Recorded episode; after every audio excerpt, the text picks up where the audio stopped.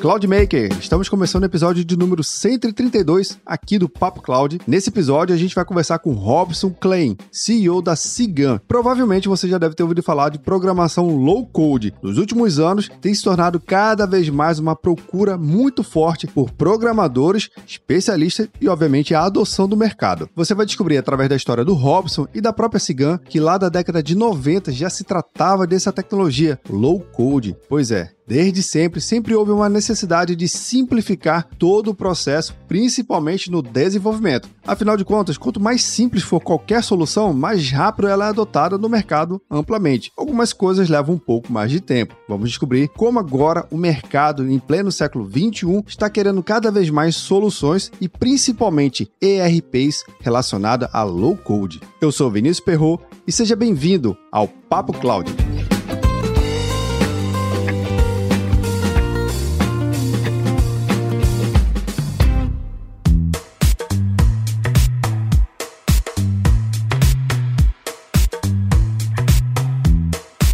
Se você está ouvindo esse episódio através do Spotify, agora ele tem um recurso de avaliação. Isso mesmo, existe aquelas cinco estrelinhas. Avalie aqui o episódio, é super importante a sua avaliação. Outros agregadores também possuem essa avaliação. Aproveite que está escutando esse episódio e vá lá, dê a sua avaliação, contribua aqui com a gente e o seu feedback é muito importante. Bora lá? Ah, e também discutimos sobre esse tema e outros lá no grupo do Papo Cloud Makers. Anota aí, bit.ly barra Papo Cloud Telegram, ou se quiser pode mandar uma mensagem no WhatsApp 81 7313 9822. Bora lá pro nosso Papo Cloud?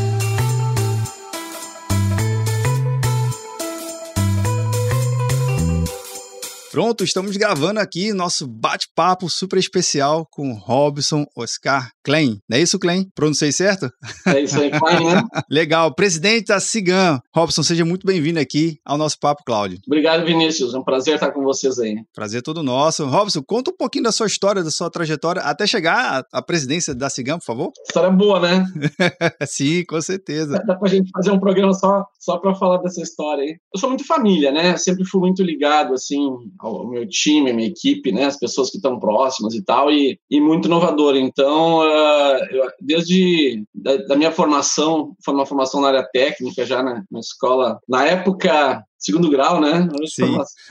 Eu fiz a eletrônica, então já desenvolvi aí algumas, algumas coisas na área de tecnologia, software, né? Desde muito jovem e tal. Então, eu sempre fui um empreendedor. E, e logo nos inícios dos anos 90 aí, é, eu já tinha uma, uma visão de que o futuro era muito ligado à área de software, né?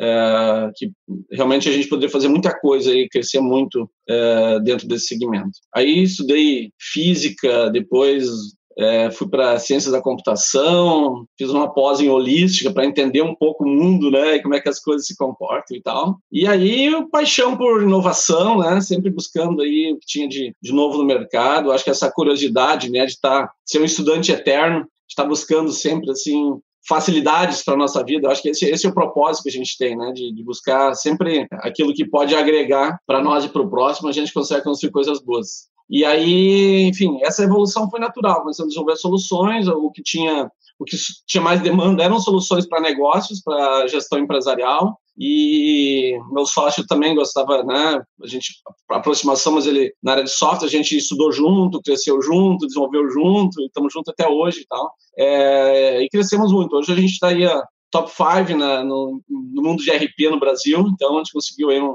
uma bela construção, né? milhares de clientes no Brasil aí é, bem atendidos, então acho que essa é, se dá para fazer um resumão, né, de toda a história, é, é, muito por aí, né? Legal, legal. Você comentou um negócio que eu achei bem curioso, que é o, o eterno estudante, né? Isso é muito, muito importante nos dias é, de hoje, porque é. a tecnologia vem mudando assim de uma forma que tá até difícil de quantificar. Simplesmente vai lá, estuda que vai ter alguma coisa nova. Então, acho que esse espírito de eterno ajudante ajuda muito, né? Ajuda, nossa. É. O, a única certeza que a gente tem hoje é que, a, que as mudanças vão acontecer mais rápidos apenas, né? Quer dizer, é, não tem mais, né? Esperar, é estar é tá pensando lá na frente e eu acho que essa é uma uma característica do empreendedor, né? Eu falei questão de ser muito curioso, né? Sempre busquei assim, né? Entender o que está acontecendo, quais são os próximos passos, né? Eu acho que isso isso faz muita diferença porque como as, as coisas mudam muito rápido, tem muita gente que vê uma coisa acontecendo no mercado e corre atrás dela, né? Isso já passou, né? Eu tenho que tentar buscar aquilo que vai acontecer para poder fazer parte dessa evolução. E eu acho que a gente tem tido na nossa história da empresa muito do sucesso vem disso, né? De tentar entender aí quais são as premissas futuras a gente começou, comecei a desenvolver software numa época em que os clientes não tinham computador ainda. Né? Então eu, eu costumo brincar né, com, com, a minha equipe assim, eu, eu, tinha que conversar com o cliente, bater um papo, explicar a importância do computador para que ele comprasse um computador para que aí eu pudesse vender o software. Então é, é, claro que o mundo é totalmente diferente hoje, né? Mas a gente tem que estar tá, tá entregando muito mais para o nosso cliente porque né, a gente começou a, a conversa aqui falando das peças que a tecnologia prega na gente, né? Sim, Às vezes sim. a gente pega a tecnologia apanha, imagina quem não está no dia a dia, quem não é o convívio né, usual com a tecnologia, é muito mais difícil. Então, para quem está dentro, inserido nesse mundo, é, pode contribuir muito aí com a grande parte da população que não tem esse domínio tecnológico, que não tem essa visão, esse convívio diário aí dentro dessa desse novo mundo, né? É realmente alguma coisa nova em termos de, de raça humana, né? Tecnologia Sim. tem poucos anos. Uma história bem curiosa que você comentou, né? O fato de você às vezes ter que vender uma coisa na verdade, você tem que vender uma coisa antes de, de fato, conseguir atingir o seu objetivo. Você falou do hardware, do software. É. Fala um pouquinho sobre a, a Cigano nesse mercado de RPs, porque às vezes, né, no, pelo menos num bate-papo que eu, que eu aconteço, algumas grandes empresas já conseguem compreender facilmente, já utilizam essa tecnologia, né, essa solução tecnológica e incorporam para os seus processos. Porque, de novo, não é só o software, também tem o hardware, tem um processo, tem a mentalidade, tem a cultura. Mas também tem empresas que falam assim, putz, RP, eu não sei nem o que, que é isso. Conta um pouquinho da história da Ciganha e como é que você também tem visto esse mercado aí e se é fácil ainda hoje você ter que vender software, processo, para depois a pessoa comprar de fato a solução como toda. Sabe tem, tem várias experiências e tem, a gente sempre tem experiências boas e, e experiências que a gente, a gente, às vezes a gente nem sabe se, se é boa de fato, né? Quando a gente pensa de futuro, a gente tem que entender como é que as coisas estão se comportando e olhar para frente e pensar, bom, isso aqui faz sentido, isso vai de fato acontecer. E eu tenho histórias bem legais aí, coisas que eu acreditava que ia acontecer não aconteceram, coisas que eu acreditava que ia acontecer e fiquei muito em dúvida e depois de 20 e tantos anos aconteceram uh, e valeu o investimento, né? Então às vezes a gente eh, fica pensativo, né? Puxa, será que acertei, será que não acertei? Às vezes é o, é o tempo que muda, né? Então também a gente tem que lembrar de, de quanto tempo, né? Eu estou pensando numa tecnologia, quanto tempo ela vai levar para amadurecer? É, quando a gente começou a trabalhar, desenvolver software para gestão empresarial, a gente oferecia para o mercado, primeiro, né? Não existia essa coisa de de RP existia, uma empresa tinha um software de contabilidade num setor, um financeiro no outro, um estoque no outro, e nós queríamos vender um sistema integrado. Para que integrar isso? Pô, mas para integrar tem que botar uma rede. Como assim uma rede? Eu não quero uma rede. Quer dizer, né? sempre, sempre, a gente tem que estar tá vendendo aquilo que não existe, né, no ponto de vista de, de cliente, porque é, a, a competição das empresas é muito grande. E a empresa que consegue se sobressair no mercado é aquela que tem algum diferencial competitivo. Então, é, esse é o nosso papel, né? O que, que eu levo de, de melhor? Como é que meu cliente pode ser melhor que, os, que, a concorrência? Ele tem que ter algo que a concorrência não tem ainda. Quando a gente traz as curvas de produto, curva de inovação, né? A gente sempre sabe que os early adopters, né? aqueles que adotam primeiras tecnologias, têm as maiores vantagens. Eu, eu, faço um, um, um, comentário nas minhas palestras sobre transformação digital. Hoje, todo mundo fala transformação digital. Eu comecei a fazer palestras sobre o assunto há seis anos atrás. E um dos tópicos que eu, é, ninguém, o pessoal, como assim? O que, que é isso? Como é que, né? Sair assustada da palestra tal. Né? E aí, claro que a gente vai evoluindo, vai mudando, vai, vai trazendo um cenário mais confortável e tal, mostrando que a tecnologia está aí para facilitar a nossa vida e não para não atrapalhar, né? Uh, e muita gente dizia lá no início da, da, da, das palestras, ah, mas então vai acabar com o meu emprego. Eu falava, não, ao contrário, vai gerar muito mais emprego. E tá aí, né? Seis anos depois, falta gente para todo mundo. Sim. Né? É, é, é, assim que a tecnologia faz, ela só faz sentido para melhorar a vida humana, né? E voltando um pouco lá do parênteses aí da transformação digital, então, voltando para software de gestão, de levar alguma coisa que as empresas de fato iriam precisar com o tempo e pudesse agregar algum diferencial competitivo para poder crescer e se destacar no mercado. E essa evolução ela, ela vai acontecendo, né? À medida que as empresas vão amadurecendo, vão entendendo. E é sempre um desafio, mas aí é bom para as duas partes, que a gente consegue é, ter um, um, ganho efetivo, né? É, e levar esse benefício para o cliente. A gente tem uma, uma premissa, né? O nosso propósito dentro da organização, e a gente trabalha muito para que todas as pessoas estejam engajadas nisso, que é impulsionar o sucesso dos negócios e das pessoas. A gente acredita muito que o time é que faz acontecer, né? Pessoas que têm essa visão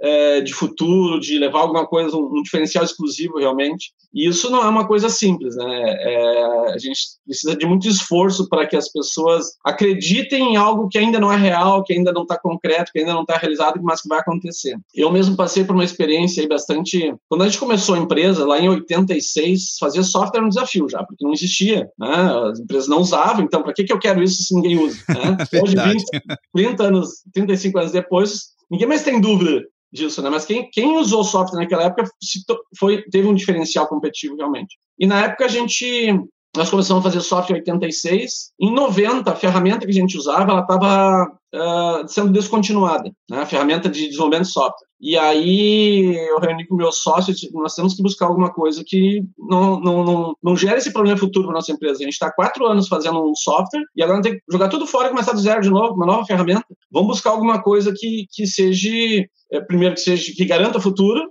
e, e dois, que seja rápido, tem que recuperar esses quatro anos, não dá para perder, né? E aí eu comecei a trabalhar na busca de uma ferramenta. Isso foi de, dois, de no, 90 até 94, quatro anos buscando. Na, na, época não tinha internet, era pesquisar na internet, né? Não era dar um Google, né? feira, né? Tinha que viajar, fornecedor e tal, era outro mundo, né? Hoje é tudo muito mais fácil. É, enfim, foi avaliado, tinha algumas premissas, né? Que tinha que a ferramenta tinha que garantir para a gente, né? É, primeiro, precisava, precisava ser uh, future proof, né? A prova de futuro tinha que garantir que ela ia continuar no futuro, tinha que ser produtiva, tinha que ser multiplataforma, porque na época a gente não sabia qual seria a plataforma do futuro, né? Assim, hoje não sabe também, né? Mas está mais claro um pouco, assim, os cenários são mais mais desenhados. Na época não, né? Tinha Unix, tinha Linux, tinha uh, DOS. Tinha um negócio que era que o pessoal falava que ia vingar, que era Windows, mas ninguém sabia se funcionava ou não. é, vê, ninguém sabia se tal, se tal de Windows vai vingar, né? É. que curioso. Aí, então, tem que rodar, né? Esse negócio bem tem que funcionar. E, e, assim foi. E acabei encontrando, na época, uma, uma ferramenta que me encantou, uma ferramenta israelense, ah, para mim fazia muito sentido aquela ferramenta, né? Cara, é mais rápido de desenvolver, fácil da manutenção, faz autodocumentação, é fácil de manutenção, que era extraordinário, porque a grande dificuldade de software você evolui sempre, então tem que dar manutenção, né? Tem que dar garantir que eu não vou ficar com um legado, como é que é a herança maldita, que ela tem que evoluir, né, para as novas tecnologias e tal. E acabamos escolhendo essa ferramenta, né? Experimentamos, fizemos, né? Era muito cara na época, a gente teve que buscar recursos para poder comprar a ferramenta. E isso foi lá em 94. E desde então, a gente foi meio que um, um, um patinho feio no mercado, assim, a única empresa, né, uma das poucas empresas que adotava uma ferramenta tão diferente no mercado, é uma ferramenta israelense, para fazer, né? Para nós, para mim fazia sentido aquilo, porque vida, se é mais produtivo, é mais eficiente, me gera documentação, faz manutenção, a prova de futuro, por que, que ninguém usa? Né? E passaram-se 27 anos que a gente quase que no Brasil especialmente, né? Talvez tenha tido aí sei lá, umas 100 empresas no Brasil que adotaram essa ferramenta. Né? A única de RP hoje que tem é, é, de classe mundial, que eu, que eu conheço, dessa, nessa ferramenta pelo menos, somos nós. Hoje essa ferramenta se chama Low Code. Né? E esse, os últimos dois anos, três anos aí, isso virou moda. Né? Porque não tem mais programador no mundo, todo mundo atrás de low code. E é uma, uma ferramenta que a gente escolheu lá em 94. Confesso que nesse período eu tive dúvida se eu tinha se estava certo ou não, se tinha sido de fato uma inovação ou não, porque é muito tempo sozinho batendo na mesma tecla, né? E hoje isso está sendo um grande diferencial para nós, porque no mercado em que a demanda por, por programadores, né, pessoal da área técnica é gigantesca, a gente tem uma ferramenta aí que dá, nos dá, sei lá, oito vezes mais produtividade, né? Permite, garante a, a evolução futura. Então, enfim, a gente nunca teve que reescrever todo o produto de novo novo nesse período todo, porque estamos né, com uma ferramenta com a última tecnologia do mercado, com todas as regras de negócio eu no período. São aquelas coisas assim que a gente aposta, né, tem que acreditar, tem que insistir, né. É, é, eu acho que uma, uma regra aí da, da inovação é essa, inovação é risco, né? Se não tiver risco, não é novo, né? verdade, verdade. É. Ô, Robson, me, me desculpa até a brincadeira, mas você falou que é muito early adopter, né? E eu imagino a convenção dos usuários low code da década de 90. Era numa cafeteria, tipo... Ninguém, quase Era ninguém. Um, nerd, um monte de maluco cabeludo lá batendo papo. Que, ah, não, esse negócio e tal, vai ser bom um dia e tal. Eu lembro que eu escutei na, na, na, na na década de 90 mesmo, né? Um dos usuários dizendo assim: não, porque um dia vai faltar programador. Eu falei, cara, esse maluco aí, né? coitado. Eita.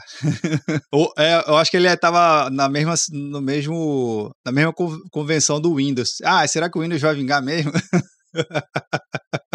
pois é, e o, futuro, e o futuro e a evolução mostrou, né? Aí, né? É, eu tive uma outra experiência nessa área também. A gente, lá em 2012, nós vemos um grupo de usuários, de, de, de ah, grupo de colegas e uhum. tal, e aí um, um deles, um, que é meu sócio hoje também numa, numa é, disse, cara, esse negócio de startup, eu acho que esse negócio aí vai, vai dar certo, acho que faz sentido esse negócio. Vamos montar uma aceleradora de startup lá em 2012. Nossa. Né? Muita gente nem sabia o que era startup ainda, né?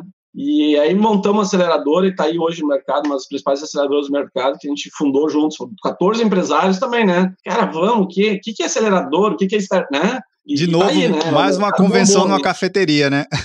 tipo, Mas, junto um grupo né? pequeno, aqui tá tudo certo. Vamos lá, não, cada um bata um pouquinho, já que a gente não sabe se esse negócio vai ou não vai, vamos lá. E, aí, né, realmente entrou e né, tá muito bem aí. A gente tem uma aceleradora que é a Venture Aceleradora, né? Tá, hoje a gente, nesse período, a gente avaliou, sei lá, perto de duas mil startups. Né? E temos hoje 52 startups investidas. Então, é, tem aí alguns cases já de sucesso, alguns rumo unicórnio e tal, estão, tá fazendo um bom, um bom trabalho. Então, acho que essa questão da. Eu, sou, eu acabo direcionando, eu sou um apaixonado por inovação, né? então sim, sim. faz parte da minha forma de ver os negócios, de, de entender como é que as coisas podem se comportar. Né? A gente tem um histórico assim de ter sido pioneiro em muitas coisas, né? Nós somos uma das, a foi uma das primeiras empresas de software a implementar ISO 9001, a segunda empresa do Brasil a implementar BSC, foi pioneiro aí também no, no, no, no GP2W, Great Place to Work, né? Uma das primeiras empresas a, a, a entrar no, no, nós somos a primeira empresa de software brasileira a criar uma universidade corporativa. Já existiam outras universidades, mas não na empresa de software. Então, assim, né, essa, essa coisa de ser pioneiro, né, de, de, buscar realmente trazer aquilo. E a gente tem acertado, né? É, é, realmente, assim, é, coisas que fazem sentido, né, e, e que trazem realmente benefício. Hoje a OCC é um grande formador de recursos humanos para nós, né, para ajudar a superar esse, esse momento de mercado em que, que essa demanda é grande e eu acho que tende cada vez a aumentar mais, né? Tudo tudo está dando tecnologia, tudo é tech, né? Sim. Bom, só para a gente ficar um pouco mais didático aqui, quando você falou a sigla BSC, a gente está se referindo ao Balance Scorecard, é isso mesmo? Isso, uma ferramenta de gestão, né? Muita gente fala de tecnologia, muita gente fala de gestão, e, e é, hoje já não se fala mais tanto em BSC, mas na época em que se começou a trabalhar esse conceito, era uma das poucas ferramentas que fazia uma ligação muito forte entre Sim. gestão e tecnologia. Né, porque trabalhava com muitos indicadores e indicadores conectados. Então, precisava de bastante tecnologia para fazer isso funcionar, né? Depois, claro, evoluiu novas ferramentas e tal. Ainda, ainda se usa muito, né? BSC, acho que muita empresa ainda, ainda adota, é uma ferramenta extraordinária ainda. É, mas, obviamente, que as tecnologias facilitaram isso, esses indicadores. E tem gente que usa BSC hoje nem, nem, nem chama mais de BSC, porque né, tem tantos indicadores conectados dentro da organização, através de, de, de um RP, que facilita bastante a, o controle, né, orientação, planejamento e gestão da empresa. Aí se, se popularizou como indicador. Não, pronto. OKR, né? É, é. Eu, eu, me lembro muito na, na, dessa, dessa método de gestão do BSC na área de engenharia de produção. Era muito utilizado e ainda é muito utilizado, mas por conta dessa característica que você citou bem, Robson, que devido às máquinas e à linha de produção ter tanto indicador ali, né, não só de qualidade do produto, mas o próprio equipamento em si está funcionando corretamente, isso traz traz uma, uma visão diferente. Tem que ter a tecnologia e ter um indicador, mas muito, muito legal mesmo essa, essa, essa tua visão. Hoje, hoje virou OKRs, né? É. As coisas são as mesmas, os nomes vão mudando, né? Verdade, verdade. E vão se atualizando e vão recebendo uns upgrades no, na, no, no passar dos anos. Essa própria ferramenta que a gente chama de low code, né, que é né, capacidade de programar com pouco código. Na época tinha outro nome, era RAD, era Rapid Application Development, desenvolvimento rápido de aplicações, quer dizer, né? Os nomes vão mudando, mas a coisa é a mesma, né? Verdade.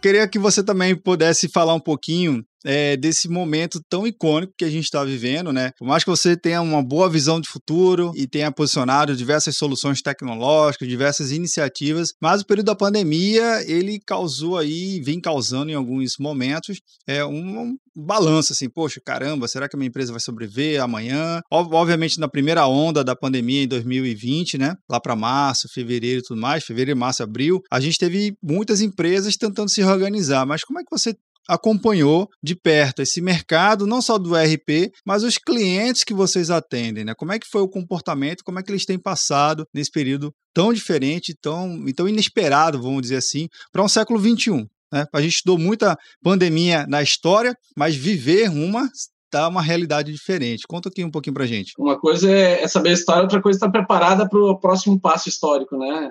É, é sempre um, é um desafio. Acho que a pandemia ela, ela trouxe um grande aprendizado, né? Todo mundo gerou muito medo, acho que essa foi o grande efeito, né? E, e esse medo fez com, com, que alguns pisassem no freio e outros olhassem isso como oportunidade e acelerassem. De, de certa maneira, foi uma inovação no mundo, né? Porque o mundo mudou e quando tem mudança, tem risco, né? E, e, então cada empresa se comportou de uma, de uma maneira. Algumas viram a oportunidade, se reinventaram para buscar as novas oportunidades aí, e outras pisaram o pé no freio e estão sofrendo as consequências. Né? Algumas, claro, não tiveram opção, porque alguns mercados realmente travaram, mas a gente buscou aí, nós, assim que começou a, a crise, né? Depois que passou aqueles primeiros 15 dias, a quarentena falsa, né? É, resolveu, opa, peraí, não é 15 dias esse negócio, né? Vamos, vamos re, reorganizar o, o negócio e vamos fazer. Nós lançamos quarentena não é 40 dias, né? Lembra dessa? É, é era 15, a quarentena inicial era 15 dias, né? Exatamente. né? Então, aí, um ano e meio, né? Acho que agora agora está acabando de fato, né? Eu acho que agora a gente está realmente no ponto final, mas eu, antes da... Uh, aliás, no dia 15 de março de 2020, eu estava voltando de viagem, eu estava fazendo um roadshow sobre transformação digital, né? Foi meu último voo, assim, né, de pré-pandemia, né? Tem muita coisa que eu falava até então, na minha palestra de transformação digital, que eu dizia, ó, oh, daqui a cinco anos vai acontecer e tal, e hoje, cara, já aconteceu, já é passado. A grande mudança que teve de comportamento, acho que é uma questão cultural, né? Como é que as coisas mudam, é que as pessoas passaram a entender que é, algumas coisas são mais fáceis do que pareciam. É, vamos falar desse mundo virtual que a gente está vivendo agora, né? Fazendo um, um, um, evento aqui, né? Eu no Rio Grande do Sul, outro em São Paulo, outro, né? Cada um num lugar diferente, levando comunicação, levando informação para o público tá no mundo inteiro, de uma forma muito fácil, né, muito mais transparente, muito mais acessível. E quem usava, então assim, quando a gente fala de videoconferência, né, quem usava videoconferência antes da pandemia tinha um diferencial competitivo. Verdade. Porque ele conseguia, ele economizava com deslocamento, economizava com passagem aérea, com aluguel de carro, hotel, tudo mais que, que né, especialmente aquilo que é o nosso bem mais precioso, que é o tempo, né? Verdade. Eu, eu, eu, eu mesmo fazia viagens, às vezes, né, de viajar aí dois, três mil quilômetros uh, num dia, né, de pega um avião, vai é, para São Paulo, faz um, um, evento lá de duas, três horas e volta, quer dizer, gastava um dia inteiro para um, uma atividade de duas horas, né? A nossa empresa, por puxar tecnologia, usava muito videoconferência já na época, mas nada comparado com o que é hoje. É, os early adopters, aqueles que adota, adotavam a tecnologia antes da pandemia, né, faziam mais videoconferência, eles tinham um diferencial competitivo, tinham um custo muito menor do que as outras empresas. Hoje não é mais um diferencial competitivo, hoje todo mundo usa. As empresas que não estavam preparadas para e-commerce antes da pandemia se prepararam, logo em seguida tiveram alguma vantagem, mas quem já estava pronto teve uma hipervantagem. Então, estar preparado tecnologicamente para os próximos passos sempre traz um valor adicional. E eu acho que a pandemia trouxe esse aprendizado, né? Eu tenho que estar preparado, eu tenho que estar pronto para que eu possa ter um diferencial competitivo, que eu possa ser é, mais eficiente, né? É, mais produtivo aí. Que... E, então, assim, voltando à questão da, da pandemia, como é que a gente sobreviveu isso? E, uh, logo em seguida que surgiu a pandemia, a gente lançou um, um, um painel da crise, né, que eram ferramentas para o nosso cliente poder, e a gente distribuiu gratuitamente para todos os nossos clientes essa ferramenta, para que ele pudesse se enxergar e entender rapidamente os movimentos da organização, né, o que estava andando bem, o que, que não estava, o que estava parado, onde podia estar os problemas potenciais, uh, controlar a inadimplência, gerenciar fluxo de caixa, porque tudo ficou mais justinho. Então, assim, a gente montou rapidamente, um time muito, muito forte de gestão, montou todos os indicadores que, era, que eram importantes e entregou prontinho para os clientes. Ó, tá aqui, ó, vamos, vamos usar, vamos fazer isso, vai fazer diferença no negócio. E graças a Deus aí os clientes aceitaram muito bem, né? Vários clientes agradecendo, assim, cara, isso me ajudou, né? Ajudou a minha empresa aí a, a, enfrentar, a entender realmente os novos desafios, porque era muito difícil que cada empresa fizesse esse trabalho. Né? A gente entregou isso para milhares de empresas. Agora, coincidentemente ou não, né? Mas assim, a gente sempre está buscando essa. Eu, eu, falo que eu estou fazendo transformação, uh, eventos, né? E fazendo um trabalho de, de transformação digital há seis anos. Em janeiro de 2020, ou seja, dois meses e meio antes da crise, nós lançamos um produto. Uma, a gente tem uma convenção nacional da, da, da, rede Cigan, que se reúne, né? Então, tinha lá cento e tantas pessoas reunidas, a gente lançou é, nesse evento, nossos parceiros e tal, um, o RP 4.0, que era um RP que ajudava as empresas a fazer a sua transformação digital. Quer dizer, a gente ah, lançou isso dois meses antes, dois meses e meio antes da, da, da, da pandemia, né? E, claro, a gente já estava pronto, já tinha as ferramentas. E o objetivo principal da, dessa ferramenta era justamente ajudar as empresas a a fazer esse ciclo da transformação digital, porque historicamente é, mais de 70% dos projetos de transformação digital no mundo é, davam errado. As empresas não sabiam fazer, não tinha preparação adequada e tal. Então a gente buscou, né, é, no mundo as melhores experiências, as melhores técnicas para implementar, é, desenhou, né, para os nossos clientes, apresentou para os nossos clientes quais são os quais são esses passos, né, as, a, o, o, os quatro pilares que é engajamento, né? As pessoas, se eu vou fazer a transformação, eu tenho que engajar as partes, eu tenho que identificar, né? Se eu, se eu vou fazer uma transformação junto com o meu cliente, ele tem que querer também. Não adianta eu lançar alguma coisa e empurrar. É, o cliente tem que estar engajado. As pessoas que vão usar essa transformação, elas têm que se sentir empoderadas né? e não ameaçadas. Então, elas têm que fazer parte do processo, elas têm que ter que é um crescimento para elas também. E aí a automação acontece. E aí o ciclo de transformação gira. Né? E claro que é o, a, a, o macro, que é a transformação, ela tem que fazer parte da cultura. A empresa tem que entender que sim, dentro da SIGA a gente tem lá um, um programa já há pelo menos quatro anos, onde todo mundo, né, todas as pessoas se entendem como agentes da transformação digital, ou seja, todo mundo tem que fazer a sua parte, né, para levar essa cultura para para o nosso ecossistema, seja nossos clientes, nossos parceiros, nossos, né, todo mundo que está envolvido aí. E para que os clientes realmente pudessem fazer então essa, esse giro dentro dos pilares da transformação digital, a gente criou ferramentas, né? várias ferramentas que ajudam o cliente a fazer esse trânsito. Então a gente, quando entrou aí a pandemia, a gente estava preparado, equipe preparada, ferramenta pronta e a demanda só cresceu. Né? Então, desde então, claro, teve aquela freada inicial, né? todo mundo com medo, assim, o que vai acontecer, é, mas logo em seguida, dois, três meses depois, lá pela metade de 2020, a gente já estava bombando, né? entregando aí as ferramentas de transformação digital para que as empresas entenderam assim, eu preciso disso, vamos embora, junto com o painel da crise que ajudou. Então, assim, foi bem legal e hoje a gente está numa vibe muito boa de crescimento. É, também, claro, em função dessa, desse preparo aí de ter tido, de ter feito esse, esse trabalho prévio aí, né, de entregar uma, uma solução que realmente ajuda aí no processo de transformação digital. Ô, Robson, uma coisa que você comentou que fica até curioso, né? Quais são os principais segmentos de negócio que vocês acabam atendendo e até mesmo devido a essa, essa aceleração digital que está sendo promovida por vocês dentro da, da Cigan. É, tem algum setor que ainda pode crescer mais? Vocês são mais especialistas? Conta um pouquinho aqui para gente. é, a gente. A, a Cigan é uma empresa especialista em RP. Né? Então, assim, nosso negócio é fazer um software de gestão empresarial que atenda, que ajude a impulsionar o sucesso né, do, do, negócio, das pessoas, para que as pessoas realmente possam se dedicar aí, é, é, em, em, usar aquilo que o ser humano é bom, né? É, criação, planejamento, empatia, né? Fazer esse, e a tecnologia fazer automatizar o resto que é repetitivo. E a gente, o nosso perfil de cliente hoje, a gente atua muito é, indústria, comércio, serviço e distribuição né, dentro do, desses segmentos. Então, o que, que, tem se destacado aí, né? Respondendo a tua pergunta, eu acho que o, o segmento de alimentação, né, a gente tem tido assim um, um crescimento muito grande de segmentos, os clientes têm nos procurado muito, é, porque é um segmento que ele é, primeiro, ele é mais competitivo, né? Durante a crise foi um dos segmentos que também teve uma expansão boa e, e é um segmento que tem, por ter uma competição muito grande, ele precisa de uma eficiência operacional muito grande, ele tem um produto que é perecível, né? Então ele precisa de muita agilidade, tem que comprar rápido, planejar bem, comprar certo, né? Produzir rápido, entregar rápido, ou seja, ele precisa ter um, uma gestão muito eficiente ali. E a gente tem crescido é, é, muito bem nesse segmento, tem tido belos resultados, os clientes têm visto aí uh, o Siga como uma ferramenta que ajuda eles a ter o controle de, de rentabilidade, de margem, que consegue dar um bom planejamento e um bom controle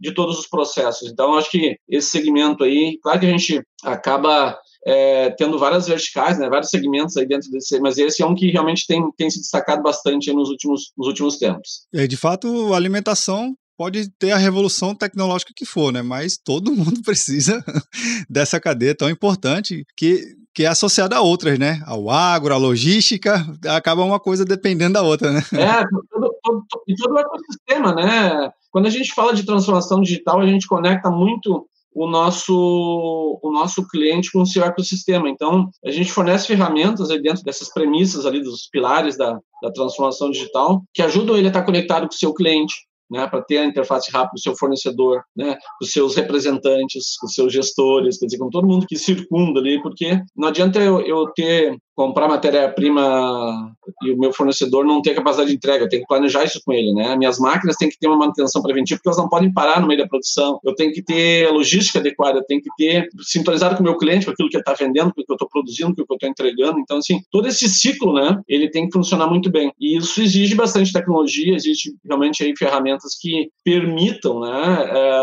não só uma boa, um bom planejamento, mas uma boa execução né? Porque às vezes a gente vê muito planejamento aí que planeja muito e executa pouco, né? De novo o equilíbrio, né? Tem que ter um equilíbrio entre um entre planejar bem, testar, fazer pegando aqui um pouco da tua expertise com startups, né? Fazer alguns testes rápido, validar rápido as hipóteses e ajustando, né? Literalmente Sim. em curso. Beleza, é isso mesmo, né? Tem que tem que estar tá sempre é, acelerando o processo, né? Para garantir que tem algum diferencial competitivo, porque fazer o que os outros já fizeram, né? A gente só vai chegar onde os outros já estão, né? Então a gente tem que estar tá tem que dar um, um, passo à frente. Verdade. Já, já dizia a Chico Sainz, um cantor aqui da região Nordeste, né? Um passo à frente, você não está no mesmo lugar. Porque toda longa jornada começa com o primeiro passo, né? Tem que, Verdade. Tem que começar, né? Robson, e em relação ao esse conjunto de tecnologias que vocês acabam embarcando, não somente o low code, mas essas diversas outras experiências, como é que você tem visto essa questão de inteligência artificial? A gente vê tanto alguns segmentos ser tão específico, aproveitar tão bem dessa desse nova tecnologia. A gente tem machine learning, 5G que está para chegar oficialmente aqui no, no, Brasil. Bem, pelo menos enquanto a gente está gravando esse episódio, o leilão ainda não aconteceu. Se você está assistindo no futuro, provavelmente já deve estar tá assistindo esse vídeo ou ouvindo esse podcast por uma rede 5G, quem sabe, né? Mas como é que tem sido esse ver essas novas tecnologias e incorporar para o seu segmento de negócio? Quando a gente está dentro desse, desse mundo tecnológico, né, a gente tem que olhar para todas as tecnologias. Eu, eu, quando a gente está olhando para esse mercado, né, eu tenho um, um, um, mapa que a gente olha assim, quais são as tecnologias que são emergentes agora, que vão mudar o nosso mundo nos próximos dois anos, quais são as que vão mudar nosso mundo do, de, de, de, depois do segundo até o quinto ano, né, de dois a cinco anos, e, e, e lá depois, então, de, de, mais que cinco anos, que já, né, no mundo da tecnologia é, um, é uma futurologia muito grande, né, as coisas mudam de um dia para o outro, né, que dirá, mas enfim, é importante estar olhando tudo aquilo que está sendo desenvolvido, está sendo criado para poder entender. Eu coloco assim os grandes marcos da, da humanidade, né, a gente tem ali a invenção, né, o domínio do fogo, da roda, né, é, do, do, do motor, da eletricidade, da, da, do computador, da internet, do smartphone, são assim aquilo que mudou, né? Eu acho que a inteligência artificial é, um, é é grande mudança do nosso planeta, né? Ela realmente vai trazer uma, um, um nível de, de mudança muito grande e várias outras tecnologias vão evoluir dentro desse contexto. A gente começou, a gente, nós fizemos um trabalho uh, para implementar inteligência artificial dentro do nosso RP já, vou tirar agora 2000 e 18, 17, 18, a gente fez um trabalho junto com as principais empresas de inteligência artificial do mundo. Né? A IBM foi um parceirão nosso nesse, nesse, nesse trabalho, é, para a gente entender. E, e aí é, a gente implementou uma, um mecanismo de colocar toda, toda a inteligência do RP dentro do, né, do, do, Watson na época, enfim, depois nós acabamos evoluindo para outros ferramentas e a gente criou uma metodologia de criar uh, uma gestão do, do, do conhecimento para permitir que esse conhecimento pudesse ser utilizado por qualquer inteligência do mercado. Ou seja, a minha, a minha, quando a gente, quando eu te falei do low code, né, que é uma ferramenta que ela se torna mais importante agora justamente por causa dessa demanda, porque quando se fala de 5G, deep learning, né, learning machine, inteligência artificial, tudo isso faz o quê? Demanda muito mais software ainda.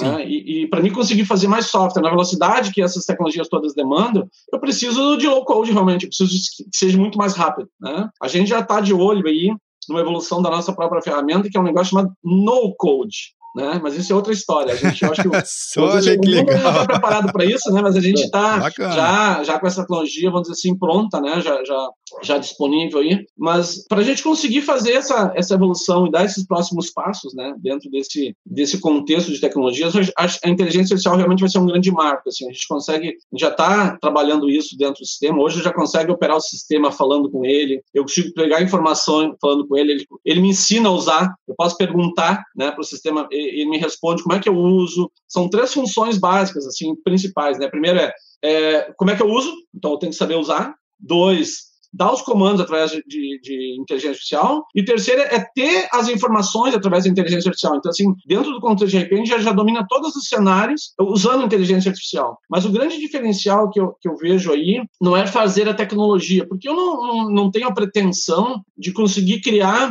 a melhor uh, a inteligência artificial do mercado. Né? Não é meu papel. O, meu, o papel da, da, da Cigan, aliás, a gente nem faz tecnologia, né? Talvez nós sejamos a única empresa de RP, é, uma das poucas, que não faz sua própria tecnologia. Nossa proposta é eu tenho que ter boas regras de negócio para o meu cliente, que é isso que interessa para ele, usando as melhores tecnologias do mercado, porque sempre vai ter alguém no, melhor no mundo. Tem, imagina, as empresas, as maiores empresas de tecnologia são as as multibilionárias, são as maiores do planeta. Então, eu não tenho a pretensão de criar a melhor tecnologia, mas sim eu posso usar as melhores tecnologias para levar as melhores regras de negócio para o meu cliente. E em termos de inteligência artificial, a gente faz a mesma coisa. Como a nossa ferramenta ela é, a, é Future Proof, né? Ela permitiu que a gente pudesse usar as melhores ferramentas de inteligência artificial dentro do nosso RP, sem ter que desenvolver nada de novo, sem ter que mexer no produto. Então, acho que e, e esse é o diferencial, né? Eu, eu, eu tenho um, um domínio dessa tecnologia para poder usar a, que, a melhor que tiver disponível.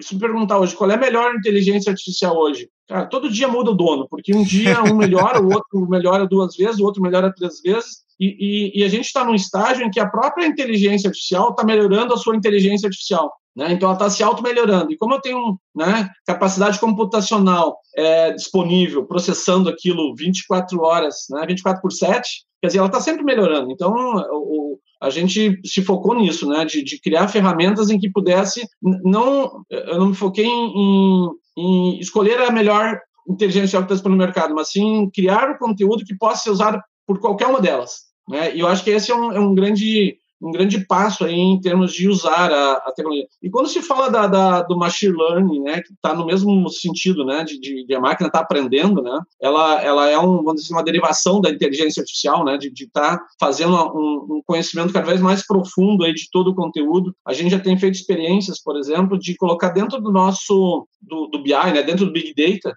né, usar inteligência artificial para extrair informações que o meu cliente não está conseguindo ver. Né? Porque assim, normalmente a empresa olha assim, ah, tem tanto de crescimento, tanto de margem, tanto de resultado, tanto de eficiência aqui, mas às vezes tem pequenos números, né? pequenas tendências que não são perceptíveis, mas que é uma máquina que pode estar processando 24 por 7 aquela informação, né? E um diretor de empresa que faz essa Sim. análise, às vezes não, não, nunca tem essa disponibilidade, né? Jamais vai ter 20, 24 por 7, né? O ser humano não tem essa capacidade. A máquina fica lá 24 por 7 processando aqueles dados para tirar pequenas conclusões, pequenos e enxergar tendências e alertar, olha, aqui tem uma tendência, isso faz sentido? Estou percebendo que na região tal, o volume de... a rentabilidade média tem, cres, tem crescido tanto, e na região Y ela tem diminuído. O que está acontecendo lá? Quer dizer, começa a dar micro sinais aí para que o empresário possa ter realmente aí o, enxergar o seu negócio e seus diferenciais competitivos. Pô, bacana, então me ajude a entender se eu estou entendendo bem, né? A inteligência artificial está perguntando hoje. Tudo que envolve a, a tecnologia, mas a, a inteligência artificial ela, ela pode ser pode se tornar aquela máquina que se auto melhora, né? Bacana. Eu costumava dizer quando quando eu falava das tecnologias alguns anos atrás, né, das tecnologias que iam mudar o mundo e tal, e eu falava da impressora 3D, eu dizia para o pessoal assim, você sabe qual é a coisa mais legal da impressora 3D? Qual é a coisa mais legal que ela pode imprimir? É outra impressora 3D. Né? E eu acho que a inteligência artificial está chegando lá, ela poder criar outra inteligência artificial melhor do que ela. Então, é, a gente meio que não tem limite, né? Então, eu acho que ela ela está evoluindo bastante, sim. A gente vai ter boas surpresas aí nesses termos e, e claro que tem outras outras gargalos que tem que ser superado, né? Eu acho que o 5G vai ajudar muito, né? Porque sim. quando eu falo de de inteligência artificial, eu não, eu não posso pensar em processar na minha máquina, eu tenho que processar na nuvem isso. Né? Eu preciso de, processar, de servidores muito poderosos. Então, está se falando já em computação quântica, né, que eu acho que, aí que é alguém que é uma computação que vai permitir realmente ter essa capacidade de processamento que eu preciso para ter uma realmente uma inteligência não tão artificial, né, mais natural um pouco, né, mais, mais inteligente de fato. Né? Veja, Robson, a gente tem muito tema para falar e eu já vou fazer, vou antecipar aqui um convite, deixar o convite já feito para a gente falar do no code que você comentou aqui e outras tecnologias e outros mercados mais. Mas uma pergunta que eu sempre faço, Robson, aos meus convidados, que busca a visão pessoal de um tema que a gente tanto ouve falar na, na, no jornal, em revistas, nos podcasts, enfim, em todas as mídias, que é a tal da computação em nuvem. Então vamos lá, para Robson, o que, que é computação em nuvem? Computação em nuvem, para mim, é a democratização do poder computacional. Olha só. É, no passado, a gente tinha as empresas que tinham acesso a grandes computadores, a grande capacidade de processamento, uma, um grande nível de segurança, e as pequenas empresas tinham que né, sofrer ali com seus PCs, essas maquininhas locais, né, é, sem um nível de segurança adequado. Hoje não, hoje uma pequena empresa, uma pequena startup, ela pode ter o mesmo acesso à mesma capacidade computacional de uma grande, de uma, uma big tech, né, de uma grande empresa, é, por um preço acessível, né, disponível em qualquer lugar do mundo. Então, acho que essa é a grande diferença, né? Quando eu, eu, eu, eu entro no mundo uh, da nuvem, eu consigo ter capacidade ilimitada, vamos dizer assim, né? Com alta segurança, com alta performance e tal, equivalente ao, ao meu maior competidor. Então, eu acho que a democratização aí é, é a, a grande a grande palavra, a grande chave da, da Cloud Computing. Robson, queria muito agradecer a tua presença por ter compartilhado a sua história, a sua trajetória e a tua visão. tenho certeza que quem está nos acompanhando rolou muitos insights e está pensando agora de forma diferente e está curioso realmente de querer conhecer um pouco mais de tudo que vocês fazem, de tudo que vocês promovem aí na Cigan. Enfim, Parabéns pelo conteúdo, parabéns pela essa jornada belíssima e que mais anos aí tenha pela frente com essa jornada e essa visão tão inovadora e que seja muito mais early adopter de tantas outras tecnologias. Fica aqui meu agradecimento e até a próxima oportunidade. Tá bom, legal, Vinícius, obrigado. É, tá aceito o convite para o próximo bate-papo e quero agradecer todo o público aí. Espero que eu possa ter contribuído, né, de abrir um pouco aí a visão, né, é, de outras pessoas também, que a gente possa realmente construir um mundo melhor juntos.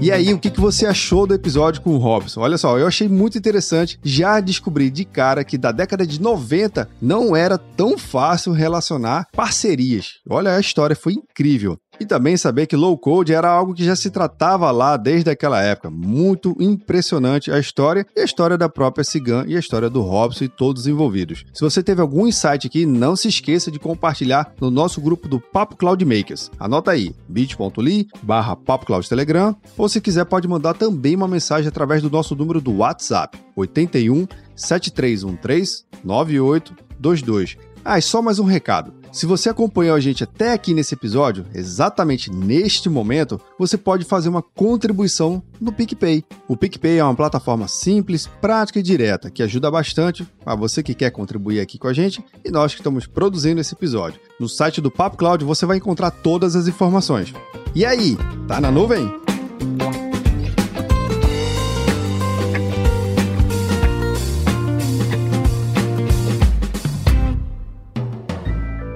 Mais um produto com a edição Senhor A.